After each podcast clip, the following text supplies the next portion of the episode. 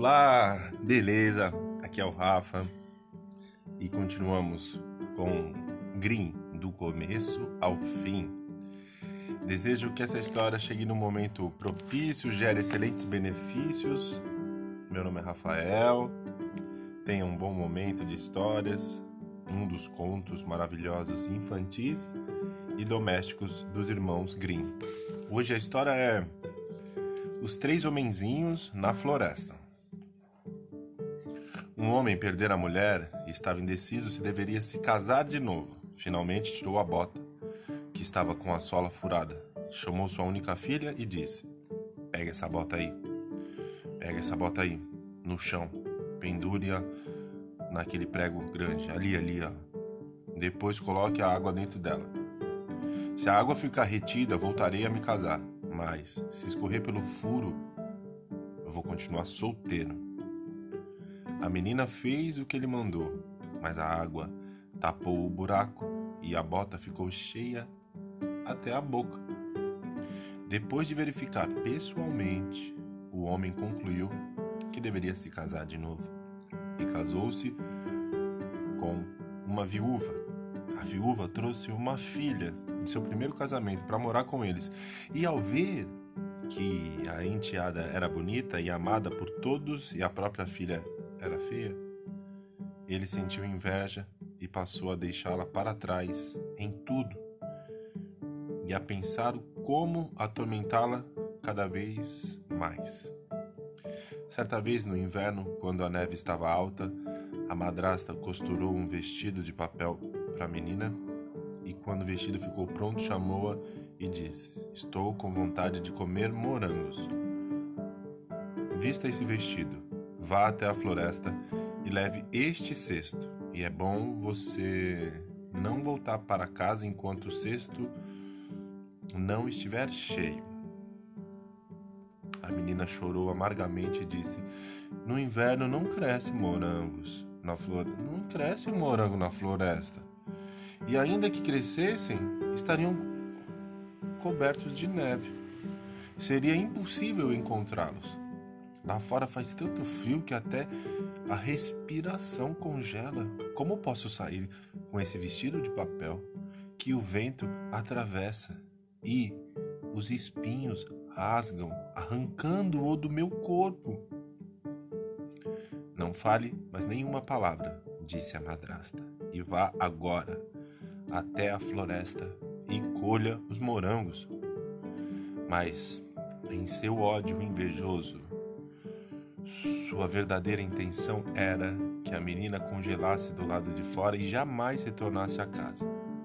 Por isso também havia feito o fino vestido de papel.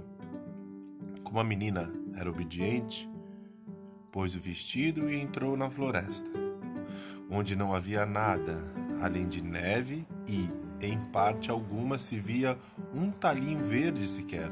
Foi seguindo adiante e no meio da floresta encontrou uma casinha onde havia três homenzinhos que olhavam para fora.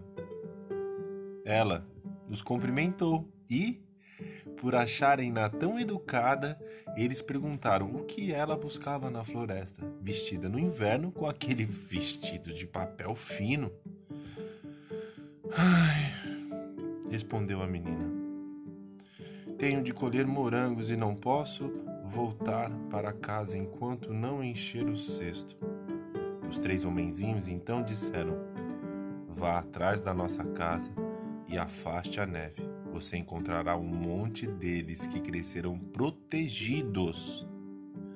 A menina agradeceu e fez o que eles disseram, enquanto ela varria a neve e colhia os morangos, os três homenzinhos conversaram entre si. O que devemos dar a ela como recompensa por ser tão boazinha e bela? Hum, o primeiro disse: Eu vou presenteá-la com mais beleza ainda. Mais beleza, mais beleza, mais beleza. O outro disse: Meu presente será que caiam moedas de ouro de sua boca toda vez que ela falar, moedas de ouro da sua boca toda vez que ela falar, moedas de ouro da sua boca toda vez que ela falar. E o terceiro, hum, meu presente será que apareça um rei e ela se case com e ele se case com ela. Assim que a menina entrou na casa, eles lhe deram seus presentes e quando ela quis agradecer, moedas de ouro caíram de sua boca.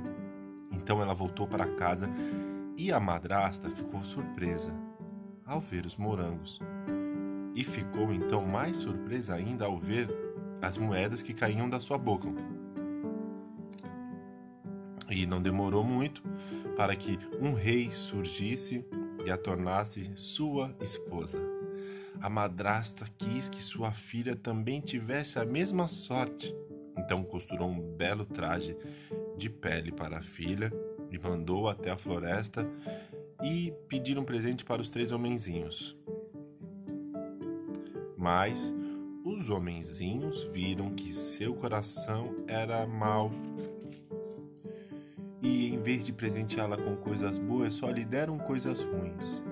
Primeiro presente foi que ela congelasse em seu traje de pele como se estivesse usando vestido de papel. O segundo, que ela ficasse mais feia a cada dia que passasse. E o terceiro, que tivesse um fim terrível.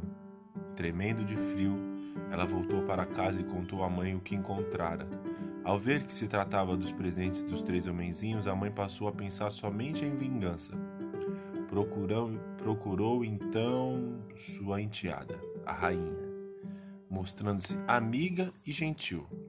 Foi muito bem recebida, logo ganhando uma casa própria. Pouco tempo depois, a rainha deu à luz um príncipe.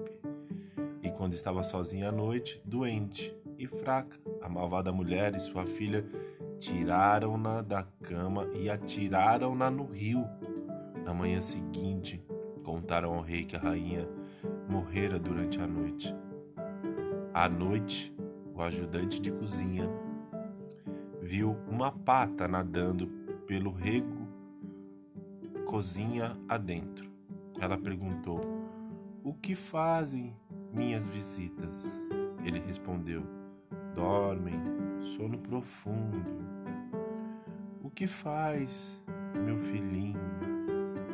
Dorme embaladinho.